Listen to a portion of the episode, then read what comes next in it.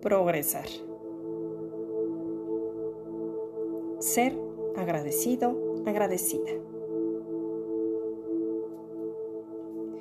Cuando nuestros niveles energéticos se encuentran más altos, es decir, el amor, la creatividad y la satisfacción invaden nuestras vidas. Es cuando perdonamos a la suegra, al suegro, a tus padres, a tu jefe, a tu pareja. Todo lo que hagas será en beneficio tuyo.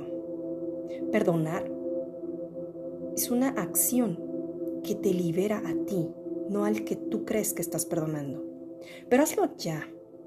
No te sigas perdiendo la oportunidad de elevar tu frecuencia.